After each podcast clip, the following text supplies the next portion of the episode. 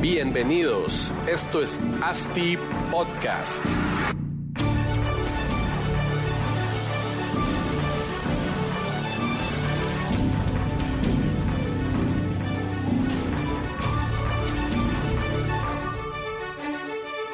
Hola, hola y bienvenidos a todos a otro episodio de ASTI Podcast. Seguimos aquí en la Expo Real Estate Guatemala, la primera expo, el primer congreso que realiza Grupo SG en, pues en toda Latinoamérica. Guatemala siempre es el inicial.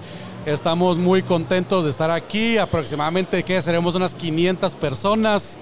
Y nosotros aquí en Asti Podcast eh, grabando con todos los key players de la industria inmobiliaria nacional e internacional.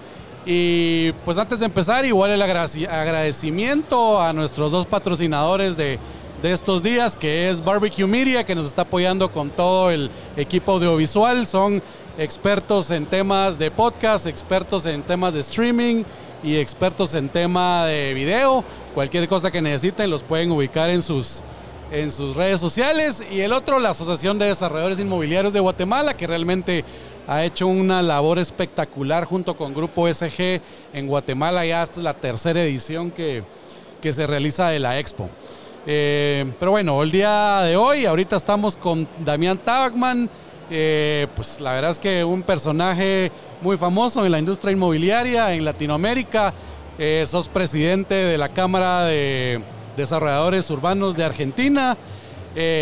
Past president o former president de AILATAM. Acabamos de estar también con Guayo Escobar platicando un ratito que es el nuevo presidente, pero Damián fue durante los últimos dos años presidente y lideró bastante bien pues la, asociación que queremos que nos contes un poco de, de Adilatam que creo que ha sido algo bastante interesante en la, pues en la industria como tal y, con mucho potencial de crecimiento, ¿verdad? Bienvenido.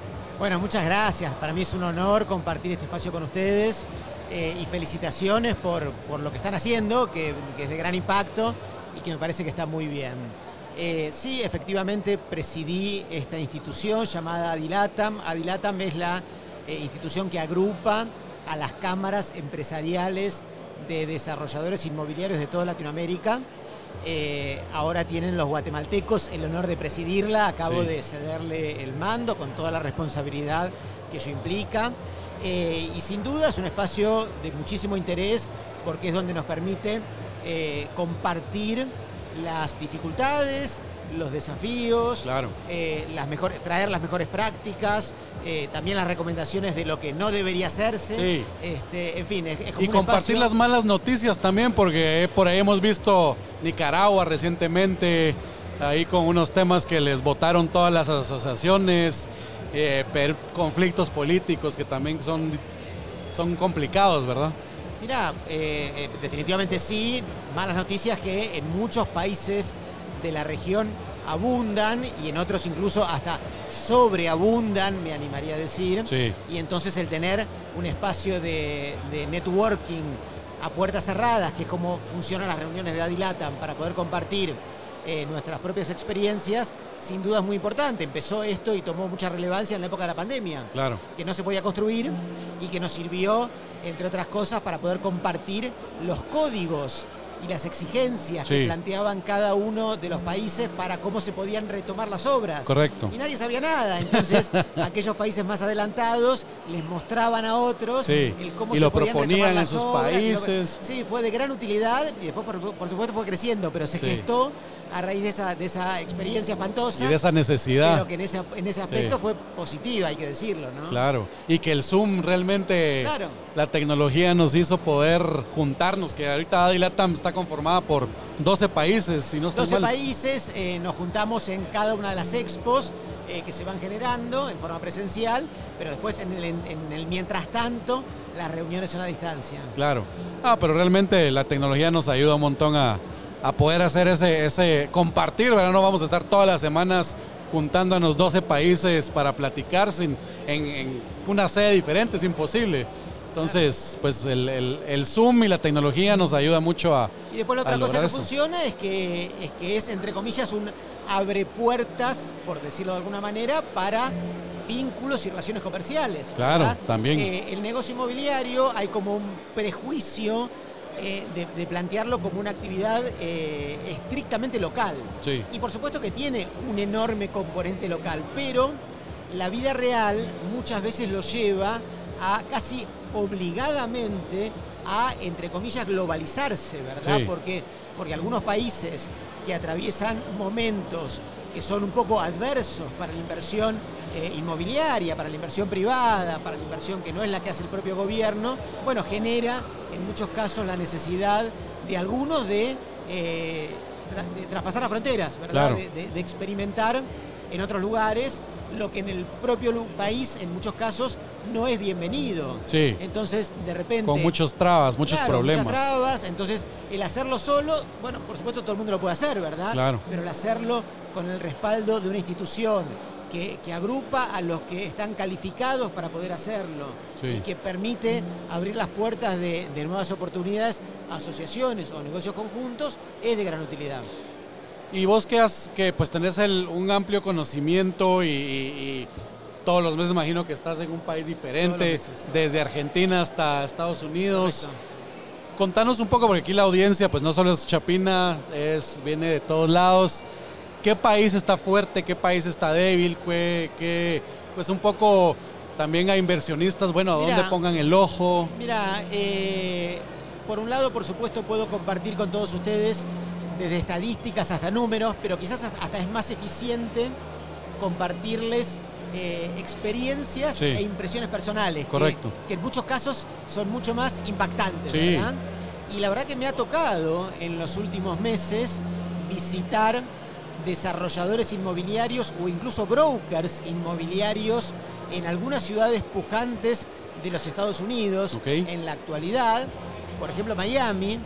Miami está caro, está atravesando un momento difícil por el incremento de tasas de interés Claro. y por los problemas inflacionarios, pero aún frente a estas dificultades que no son menores, me encontré con filas, con colas, no sé cómo le dicen acá en Guatemala, Sí, ¿verdad? con hileras colas, de gente haciendo cola o haciendo fila para entrar a ser atendido en, una, en un broker En un showroom. inmobiliario o en un showroom de Miami, integrada por muchos chilenos, Claro. Por muchos chilenos. peruanos, por no pocos colombianos Sí, pues. eh, y por muy poquitos americanos, porque los americanos de repente dicen, claro, dicen, bueno, est- está caro, eh, subió la tasa, no puedo comprar, Sí, pues. ¿no? la inflación, y sin embargo, bueno, los, los desarrolladores de Miami eh, giran su foco a mostrarse en Latinoamérica Claro. y muchos latinoamericanos de estos países, por ejemplo, que, que en muchos casos encuentran la oportunidad de inversión no tanto para, mira lo que pasa, no es que cuando van ahí preguntan cuál es la rentabilidad de esta inversión, ni cuánto me va a dejar este negocio, ni cuál es, mira lo que te voy a decir, ni cuál es la tasa interna de retorno de esta Sí, pues, inversión. cero. No preguntan, es que, es que ni preguntan. Eh, lo están haciendo en forma pura, eh, defensiva, ya. defensiva, es decir, Como preservación de como capital. preservación de capital, ¿verdad? Eh, y eso habla por sí solo, ¿verdad? O Claro. sea, eh, y por el contrario encontrás algunos países que brillan, eh, bueno, por ahí no son tan conocidos por ustedes, pero en, en el cono sur, en el sur de Latinoamérica, Uruguay al día de hoy es un país que brilla, Sí. ¿verdad? Eh, Paraguay, También poco va conocido, creciendo. es un país que brilla también. Es decir, esta, un- uno como, como player de la industria inmobiliaria y sobre todo como inversor, estas cosas hay que mirarlas. Y está Claro. muy bien tu pregunta. Y, y no hay más alternativa que mirarlas, porque, porque, bueno, por supuesto, de vuelta, uno tiende a ser muy localista, Sí. tiende a buscar la mejor oportunidad conocida, a veces por inercia, Claro. a veces por, eh, por falta de, de tener la iniciativa de ver dónde hay mercados Y que de, son y de poca capacitación como inversionista en diversificación en- hasta de tu mismo país, ¿verdad? Andate a otro lado, mover un poco. Y a veces te diría hasta casi por pereza. Mirá Por que pereza, digo, sí. Por pereza. Y, y no es admisible, de verdad no es admisible la pereza eh, a la hora de hacer inversiones inmobiliarias. Claro. Porque uno puede cometer errores espantosos, Garrafales, ¿verdad? sí. Garrafales. Entonces, eh, estos datos que, que- que comparto con ustedes me parece que son importantes para mirar, que a veces ni siquiera, tengo que decirlo, ni siquiera son ni, ni opiniones mías personales, y mucho menos recomendaciones. Son impresiones Claro. que veo y que no dejo de compartir porque, bueno, porque hay que saberlo, ¿verdad? Sí, seguro. Y en Estados Unidos es bien interesante porque aunque ahorita esté como que en la etapa alta del ciclo, los ciclos en Estados Unidos son mucho más pegados. Entonces rápidamente en un año, dos años otra vez las tasas están eh, en 1 o 2% y otra vez vuelve a ser negocio tener las propiedades allá, ¿o no? ¿Y, vos compraste la bola de cristal? O, No, pero... O si pero quieres la puedes compartir conmigo. Yo no la tengo, digamos. No, yo no la tengo. Y no, no, y dicho con, con franqueza y, con, eh, y sin ironías, eh, Estados Unidos está definitivamente atravesando un momento complejo que, que impacta sobre el resto del planeta por la importancia que tienen los Estados Unidos en la economía mundial. Y lo cierto es que la inflación es un problema, Seguro, es un problema. El aumento de las tasas de interés es un problema. seguro. Eh, y si uno pudiera aventurarse a decir, esto es una leve tormenta pasajera y en dos años todo volverá a como supo ser, ¿Sí? eh, y es verdad, que, y es verdad, hay que reconocerlo, hay que decirlo con total claridad. Durante 40 años no tuvieron inflación. Correcto. Y eso es Porque un dato, ellos manejan. un dato fuerte. Ahora, Sí. también es cierto, y ahora lo voy a decir como argentino, en Argentina, voy a tirar una nota de color casi anecdótica, ¿verdad? En Argentina tenemos una inflación más o menos... Como del de- 100%, Del tío. 8%, más o menos del 8%, ¿verdad? Mensual. Mensual. ¿no? Claro, mensual. Eh, con, lo cual, con lo cual te diría, somos expertos en inflación, Claro. ¿verdad? Somos expertos. Y, y con una inflación de, de ese tamaño, que efectivamente ronda el 100% anual compuesto, ¿verdad? Sí, Eh, es muy difícil vivir, claro, es muy difícil vivir, pero simultáneamente hay vida. Claro. No, Hay no, vida. no, no significa No, que, no es que- todo se pare, que una economía se pare por eso. es que desaparecieron los argentinos Claro. y uno de- desembarca en Buenos Aires y no hay nadie. No, no es verdad. Es Siguen viviendo. no, ahí estamos. Se encuentra la forma de adaptarse. Se encuentra la forma de adaptarse. Y en una de las cuestiones en las que hay que encontrar la forma es en cómo convivir con la inflación.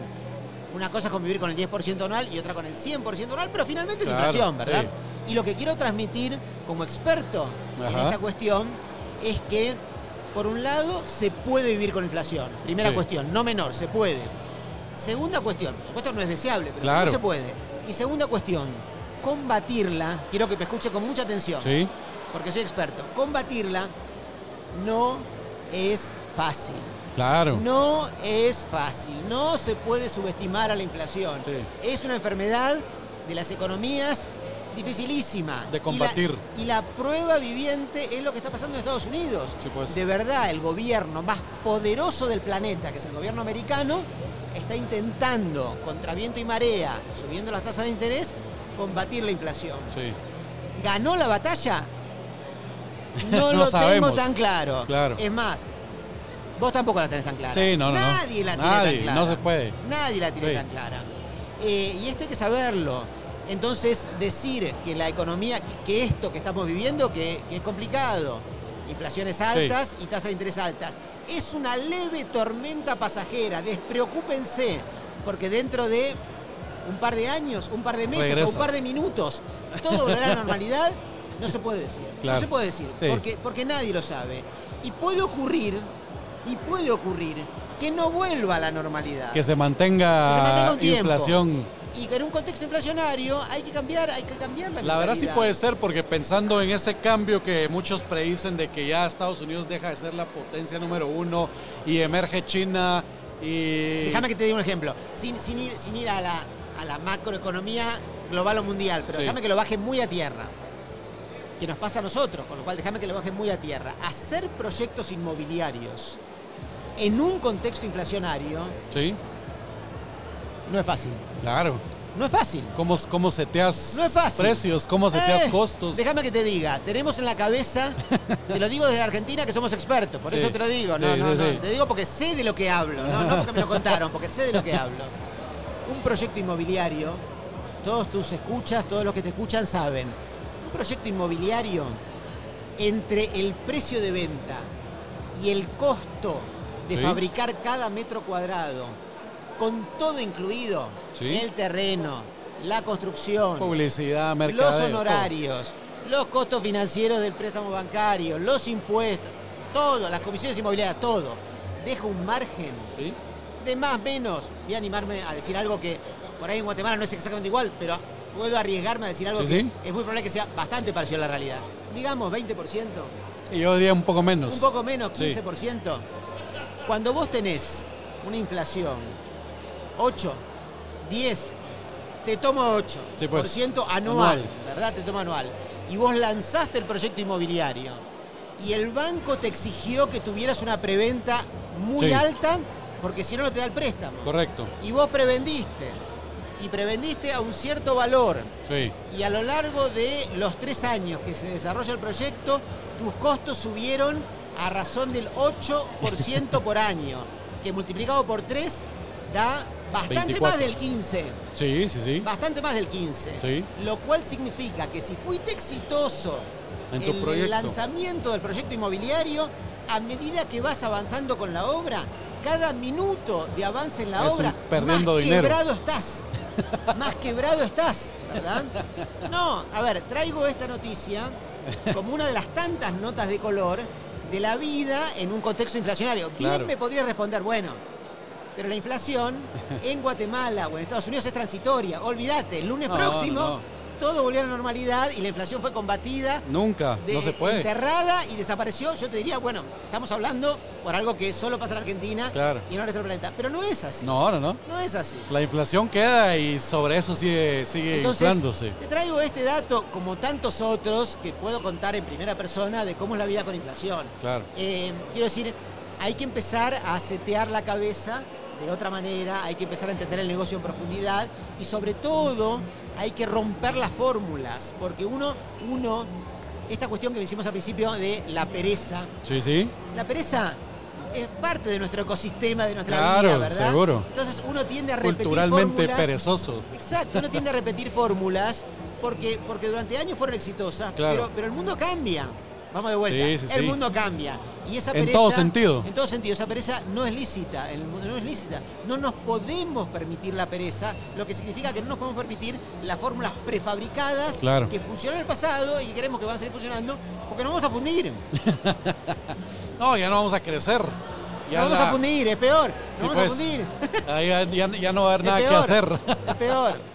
Es peor. Ah, pero la verdad es que es un escenario así muy crítico, ahí, pero, pero está bien para, para poner la pauta, decir, no nos durmamos, sigamos innovando, eh, hay que cambiar los modelos de negocio para, para Igual- continuar siendo exitoso. Igual déjame que te hable de, de Guatemala. ¿Sí?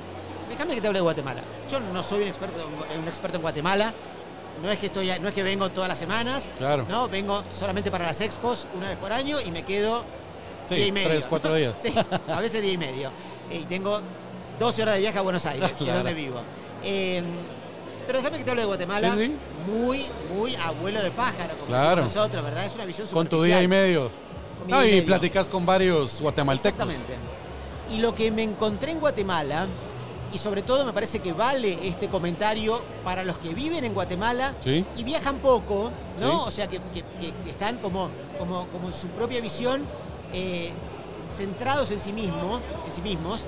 Y es que lo veo a Guatemala, mira cómo, cómo decirlo, eh, muy normal, muy normal, ¿verdad? Con mucha normalidad. Sí, pues. Y déjame que te lo diga así en estos términos para, para entender a dónde voy. Con mucha más normalidad en la forma de armar los proyectos, estructurar los proyectos, financiar los proyectos, comercializar los proyectos, que lo que usualmente veo Ajá. en casi todo el resto de los países de Latinoamérica, que, desde, que en esta industria son muy anormales. Claro. Muy anormales. En el entendido que buscan ser diferentes, buscan modelos No, distintos. no, no, no, ¿No? me refiero a eso. No, no me refiero a eso. Me refiero a que la región está muy. eh, O estandarizada. no, no, no me refiero a eso. La región, quiero que se entienda el concepto. Sí. La región está muy patas para arriba, está muy revuelta, está muy complicada, pero, pero no complicada, muy complicada. Sí, es pues. decir, la realidad chilena Ajá. es muy complicada. La realidad peruana es muy complicada. La realidad boliviana es muy complicada. La realidad argentina es complicadísima al extremo. Ni la te digo. realidad, La realidad colombiana También es muy ahorita complicada. está- Cuando vos tenés a tanta gente sacando su plata Sí. de esos países, Fuga de capitales. fuga de capitales, eso se vuelve un problema gigantesco Claro. que hace que el quehacer del desarrollo inmobiliario se vuelva extremadamente anormal por definición. Por definición, Sí. porque, porque se vuelve muy complicado levantar equity, Claro. capital de riesgo para proyectos inmobiliarios, porque Sí. la gente quiere llevarse la plata del país.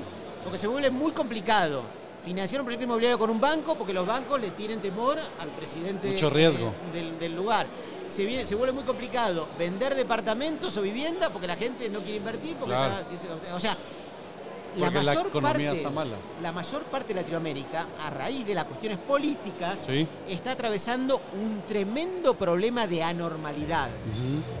Que uno podría llamarlo normal, pero, pero, pero está todo muy revuelto. pues. Está todo muy revuelto, pero, pero muy revuelto. Y en Guatemala encuentro que la situación no está tan revuelta. Ya. O sea, que, que no, que, que- que está Más bastante estable. normal. Aunque la, aunque la Bastante- política es un tema. Ya, ya vamos a llegar a eso, pero aún Sí. así la veo bastante normal. Y para un negocio como el nuestro, Sí.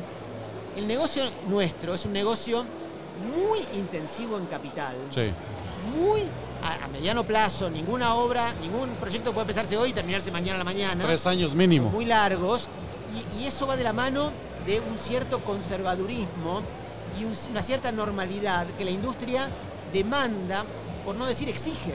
Claro. La industria exige, por supuesto que siempre da lugar a la cosa un poquito más creativa, un poquito más innovadora y eso enriquece la actividad. Pero es una industria, por definición, que requiere conservadurismo. Sí. Es una industria que se, ancla en un espacio físico, que no la puedes cambiar a otro lugar No. si esto va mal. Ya, sé, ya, lo empezaste, ya así que tiene que terminar. muchísima plata, con lo cual es una industria que demanda normalidad. Y cuando hay una cuota predominante de normalidad, es una industria que prospera. Sí. Y por el contrario, cuando está todo tan revuelto, es una industria que se achica. En Argentina, por ejemplo. En Argentina no existe el crédito hipotecario. No hay Sí. crédito hipotecario, no, No hay. hay. No hay. ¿verdad? Todos No comprar No hay. completo. Claro.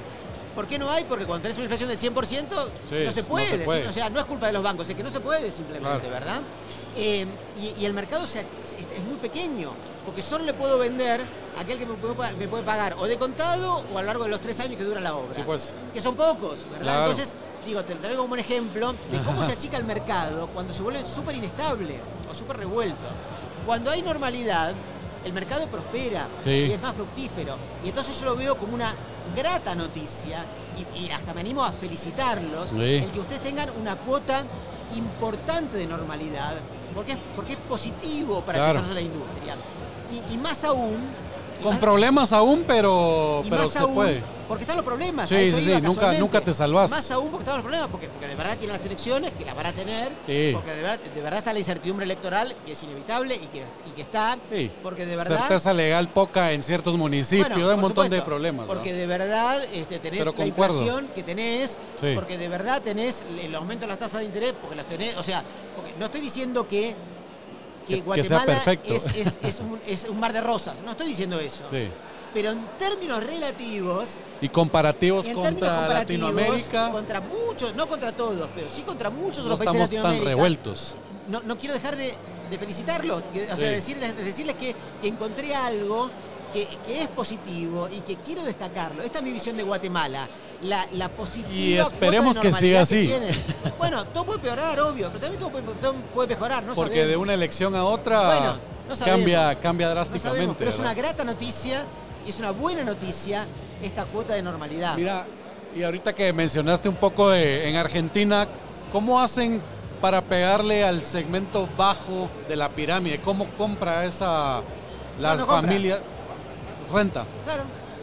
Entonces se abre, pero y el, el, el build to rent entonces es como muy, Sí, es más muy grande. normal allá. sí. Lo que pasa es que. Es que ese es todavía más, más No, pero esperá, no todo es, no todo es un color de rosa, ¿verdad? Eh, es verdad que hay un negocio muy grande de fabricar metros cuadrados para alquilar. sí. Es cierto también que hay muchos inquilinos.